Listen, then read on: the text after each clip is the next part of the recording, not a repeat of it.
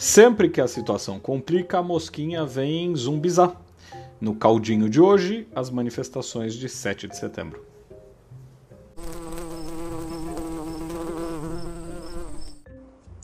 Dizem que na Roma antiga os generais não podiam atravessar o rio Rubicão com suas tropas, o que era considerado um ato de traição contra o sistema constituído.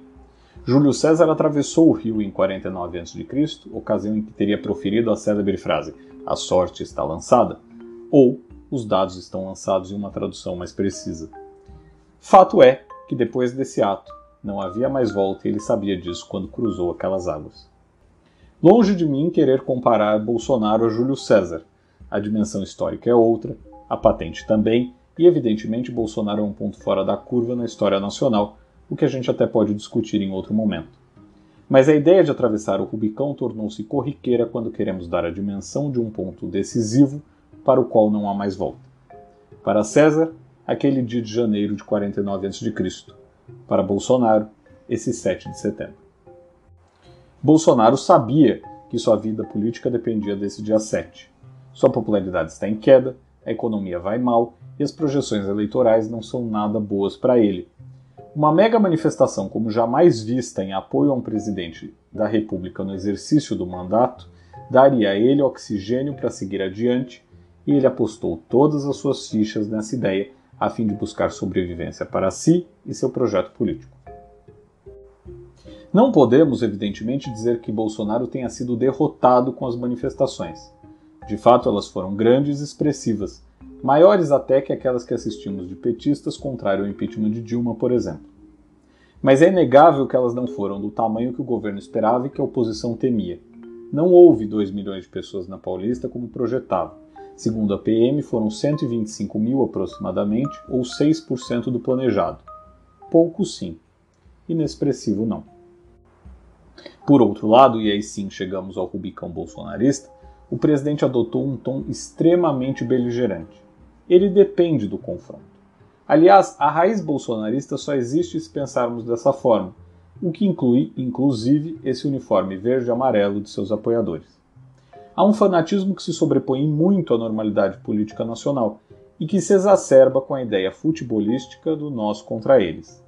Nas manifestações, não foram poucos os cartazes dizendo que estavam livrando o Brasil do comunismo.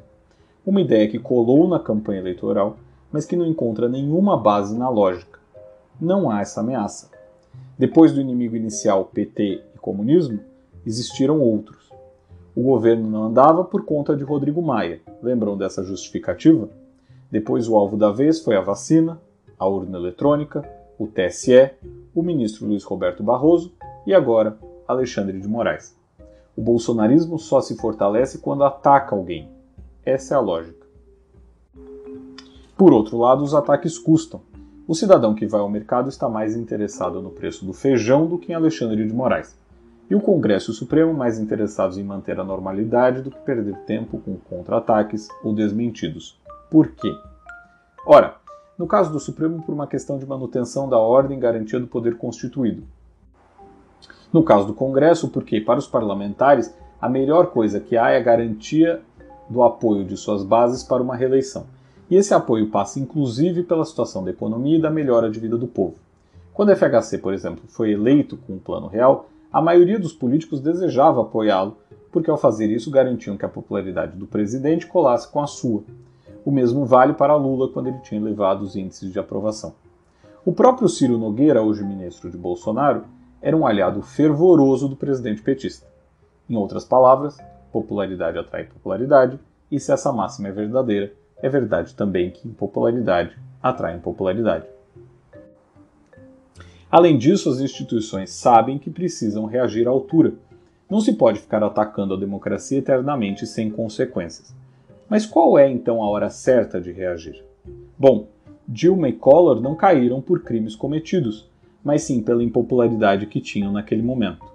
Custava menos aos parlamentares empurrá-los para fora do cargo do que seguir mantendo presidentes impopulares no poder, ainda que por inércia. Ao colocar gente na rua, Bolsonaro tentou dizer sigo vivo e forte. Ao colocar menos do que o esperado, acabou por mostrar que nem está tão forte assim. Ao atacar o Supremo, ganhou o apoio de seus fanáticos. mas perde ainda mais sustentação no parlamento, no mercado e na população que não concorda com essas pautas. E em política, fraqueza e inimigos costumam ser fatais aos ocupantes do cargo. De todo modo, aberto ou não o processo de impeachment, considerado ou não a possibilidade de renúncia, ou mantida a atual hipótese de deixar Bolsonaro sangrar até 2022, hipótese essa que interessa muito Lula principalmente, o bolsonarismo não será enterrado com o desfecho de Bolsonaro. Mas isso é um assunto para o nosso próximo episódio. E se você gostou desse episódio, não deixe de nos seguir e indique a mosca para seus amigos. Até o próximo caldo.